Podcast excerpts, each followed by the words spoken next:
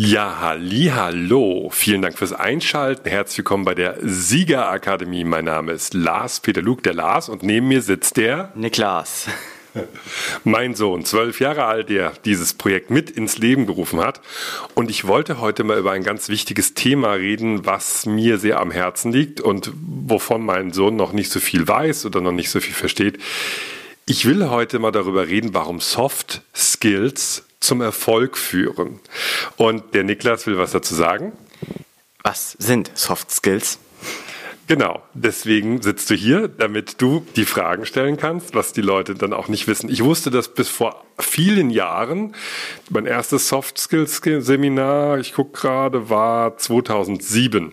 Ja, also ist jetzt auch schon zwölf Jahre her. Äh, auch nicht genau, was das ist. Ja, es gibt Hard Skills. Was denkst du denn, was Hard Skills sind?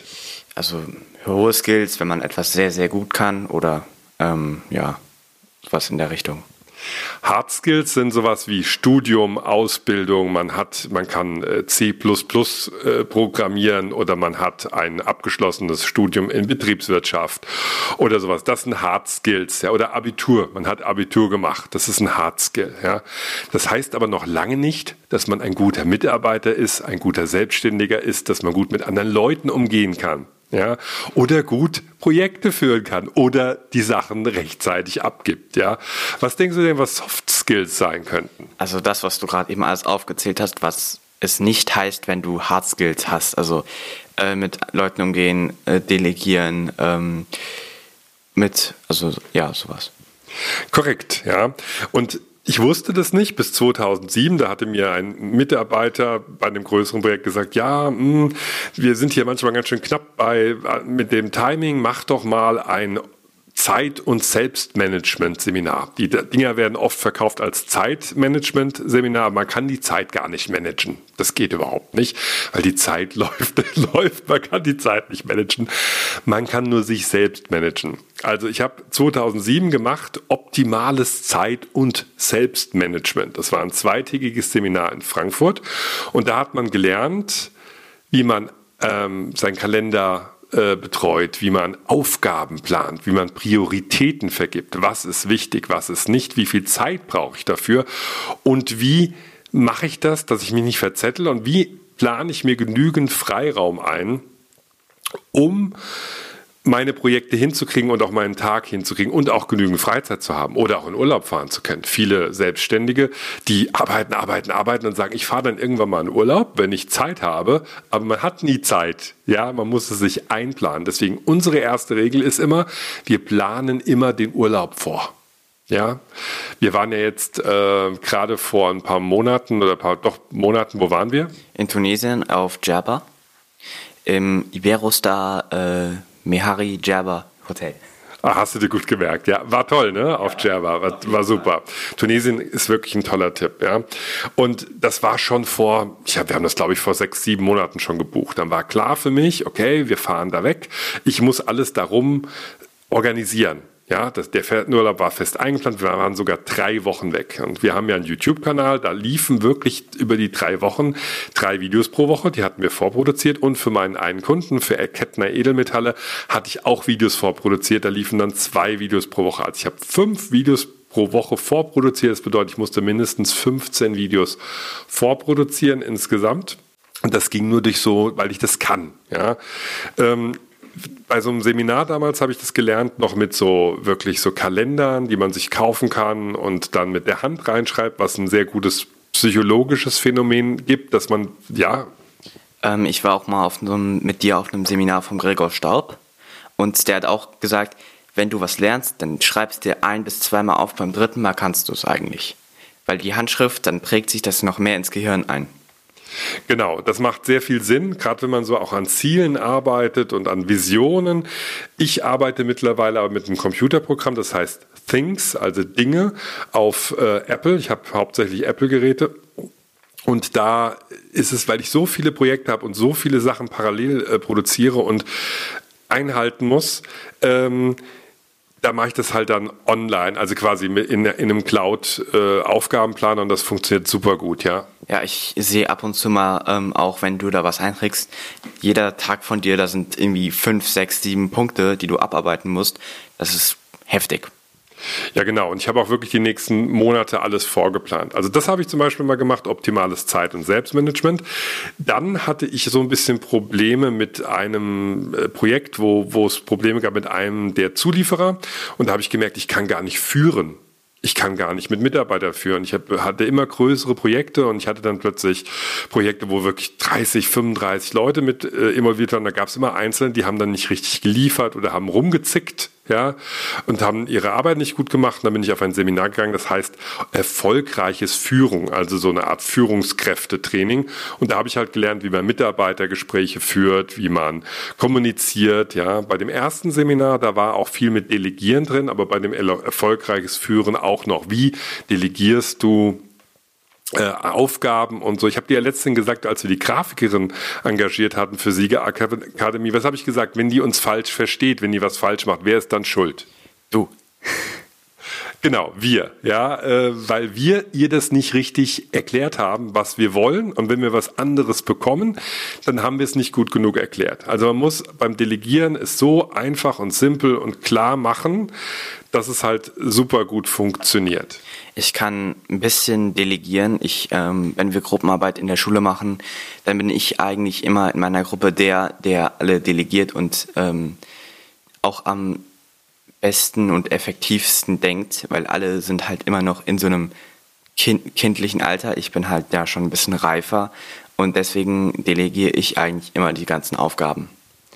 Ich habe auch das Gefühl, dein Gehirn hat sich anders entwickelt. Du hast mehr Vernetzung, weil du ja auch, du schreibst ja auch selber ein Buch, du machst Grafiken, du weißt nicht, woran es liegt, ob es jetzt an uns liegt oder an, an dir oder an der Schwingung, keine Ahnung, die hier im Haus herrscht. Ja. Ähm, genau. Ich wollte mal zum nächsten kommen. Ähm, 2008 war es so, dass ich dann eine Hörspielserie selber geschrieben habe und gemerkt habe währenddessen, boah, ich muss mir hier wirklich einen ab abkrebsen, ja, um das irgendwie hinzukriegen. Wir fehlen irgendwie das Handwerkszeug kreativ gut zu arbeiten, in Fokus zu kommen. Man sagt immer so in den Tunnel kommen oder so, ja, oder in Flow kommen, dass man einfach sich dann hinsetzt und wirklich stundenlang mal konzentriert arbeiten kann. Deswegen war ich dann bei einem Seminar, das heißt, in Coaching war das. Das war gar kein äh, Seminar. Hier steht Training auf dem Zertifikat. Kreative Problemlösungsstrategien, ja. Und da habe ich dann gelernt, wie man Mindmaps macht, also so Gedankenlangkarten. Ich habe gelernt, wie ich am besten arbeiten kann. Ich hatte immer gedacht, ich muss in der Ruhe arbeiten, aber es stimmt nicht. Ich brauche irgendeine Musik, die im Hintergrund läuft und dann schalten sich meine Gedanken besser aus und dann kann ich konzentrierter arbeiten, ja. Ich, äh, wenn ich Geschichten schreibe, suche ich mir auch eine Musik raus, die halt zu diesem Thema passt. Zum Beispiel, ich schreibe jetzt gerade eine Agentenstory, dann schalte ich mir halt immer Musik, also so Actionmusik aus, also irgendwie Filmmusiken, ähm, die helfen mir da gut dabei, auch neue Ideen spontan dann zu finden. Genau, das, das finde ich total äh, beeindruckend, ähm, dass du das schon machst. Und das ist, muss jeder individuell für sich machen. Aber bei diesem Training habe ich gelernt, ähm, es, die, in der Ruhe, die, die, Ruhe ist nicht natürlich. Ja, das kann man dann fürs Meditieren benutzen, aber um halt kreativ zu arbeiten, ist das nicht. Es gibt auch Leute, die wirklich sich Kopfhörer aufsetzen mit einer gewissen Playlist und sich dann so quasi so selbst konditionieren äh, und wissen, ah, immer wenn die Musik kommt, dann muss ich hier was schreiben. Ich habe letztens auch so einen riesenlangen Fragebogen für eine Online-Marketing-Agentur ausgefüllt. Äh, das hat sieben Stunden gedauert und da habe ich irgendwie was ganz anderes laufen lassen. Das war irgendwie so eine Playlist, die hieß irgendwie höchste Konzentration und das waren so klassische Musik auf dem Klavier und das hatte super, super funktioniert. Also sobald da irgendwas drin war mit, mit Gesang, da hat es bei mir nicht mehr geklappt dann bei diesem Fragebogen. Mein Freund ähm der hat äh, letzte, in letzter Zeit äh, ziemlich viel gespielt, halt auf der Konsole. Und er sagt, ähm, er schaltet sich dann immer Mozart ein. Und dann, wenn er irgendwie in diesem Spiel getötet wird oder verliert, dann regt er sich nicht so auf. Das ist auch total cool. Das ist auch ein, für die jüngeren Zuhörer hier ein sehr guter Tipp. Wenn man bei Fortnite mal wieder gekillt wird, mal Mozart hören, ja. Ähm, ja, und dann habe ich nochmal 2011 äh, irgendwie das Gefühl gehabt, ja, ich könnte noch besser so vor, vor Publikum auftreten. Ich hatte dann sehr viele Meetings mit größeren Firmen, habe dann auch mal äh, irgendwie versucht, Projekte zu verkaufen in einer größeren Runde mit fremden Leuten, wo mal 20, 30 Leute saßen, auch dann Geschäftsführer und so. Und da habe ich dann ein Training gemacht, Rhetorik Rhetorik-Grundlagen. Das war ein eintägiges Seminar und da war ganz wichtig, da haben wir so ein Videotraining gemacht. Das war noch bevor wir unseren YouTube-Kanal gestartet haben. Wir sind ja 2013, haben wir mit roher Energie gestartet und äh, 2011 war ich auf diesem Rhetorik-Grundlagen-Seminar und da wurde mal zum ersten Mal von mir Videos gemacht, während ich was erklärt habe und habe dann gesehen auf den Videos, ich bin ja viel besser, als ich gedacht hätte. Das ist diese Selbstwahrnehmung und die Außenwahrnehmung, die ist nämlich immer unterschiedlich, ja. Nee, also ich wollte dazu, ähm, dazu wollte ich jetzt noch sagen, ich äh, dachte früher immer so, ich bin nicht gut genug oder so.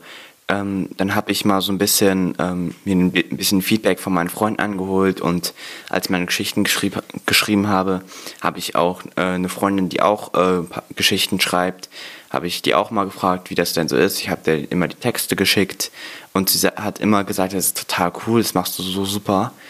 Ja, Deswegen die, die beste, der beste Tipp für euch, wenn ihr irgendwie kreativ seid, geht nach draußen. Ja, sitzt nicht zu Hause, schreibt Geschichten, macht Musik, Zaubertricks aufführen. Ihr seid, ihr seid aufgetreten hier in Tunesien auf der Bühne, ja, abends. Der, unser mittlerer Sohn, der ist acht Jahre alt, der ist da aufgetreten vor, vor 100 Leuten, ja, bei, mit dem Animationsteam. Er hat sich getraut, er wollte unbedingt das machen und man kriegt dann tolles Feedback und ähm, wächst an sowas total. Ja, wir haben das mit einer Freundin, die wir im Urlaub kennengelernt haben, haben wir es gemacht. Ich war der Moderator und habe das auch noch übersetzt. Ähm, ich habe ein Mikrofon gekriegt und wir haben das komplett allein organisiert. Ähm, ihr habt dann noch gesagt, ähm, also dem Animationsteam, dass wir das machen und so. Ähm, und dann haben wir die Show gekriegt und es ist so super gelaufen. Wir haben das morgens irgendwie zehnmal geprobt, einfach, einfach die ganze Show nochmal komplett durchgeübt, ohne Zuschauer. Und es war so geil. Wir haben Tage danach, haben uns, sind, haben uns immer noch Leute so total beeindruckt angeguckt und ähm, das war halt immer nach der Kinderdisco, ähm, hatten wir halt das aufgeführt und vor allem die ganzen Kinder haben uns dann total beeindruckt angeguckt und äh, es war so ein Geistgefühl. Ja, war super. Und für uns als Eltern war es mega, mega, mega beeindruckend, dass ihr geübt habt. Ihr habt, glaube ich, drei Stunden lang geprobt. Ne? Ja. Ihr seid dann auf die Bühne, als da nichts los war und habt dann geprobt. Ja, ich gehe von da, du gehst von da, du sagst das. Du hast mit deinem Handy über WLAN da im Urlaub nach den Übersetzungen gesucht bei Google, ja, und hast das wirklich auf Deutsch und Englisch moderiert. Und das mit zwölf. Wahnsinn, ja. Und unser mittlerer Sohn, ich möchte den Namen extra nicht sagen, weil er noch nicht alt genug ist, selber irgendwie über sich was hier zu erzählen, ja ähm, der hat, der, der war so geflasht und sie waren auch richtig aufgeregt alle. Ne? Das war schon cool. So, jetzt gehen wir aber mal dazu, warum sind denn hier Soft Skills, wieso führen die zum Erfolg? Ja. Ich muss sagen, das, was ich heute mache, habe ich ja nie gelernt. Ich mache Videos, ich mache Online-Marketing, ich mache Social-Media-Marketing, ich ähm, generiere Content, ich bin Medienproduzent. Ja, ich produziere was für die Medien. Ich habe das alles nicht gelernt, alles selbst beigebracht. Ich habe in meinem Leben nur Abitur, Führerschein und Zivildienst. Mehr habe ich nicht, ist mein Lieblingsspruch. Ja, ich habe ein paar Monate studiert, äh, also ein paar Semester und äh, hat mir nicht gefallen, habe auch nichts abgeschlossen und habe ja im Endeffekt nichts. Aber mit diesen Sachen, mit diesen Soft Skills, ja, habe ich ein Fundament fürs Arbeiten. Ich könnte jederzeit, ich will es ja nicht, aber in irgendeiner Firma Projekte leiten, ja, weil ich kann es auch nachweisen, weil ich die Zertifikate ja habe. Und deswegen ist es ganz wichtig für einen Erfolg, sich weiterzubilden in diesem Soft Skill Bereich, ja.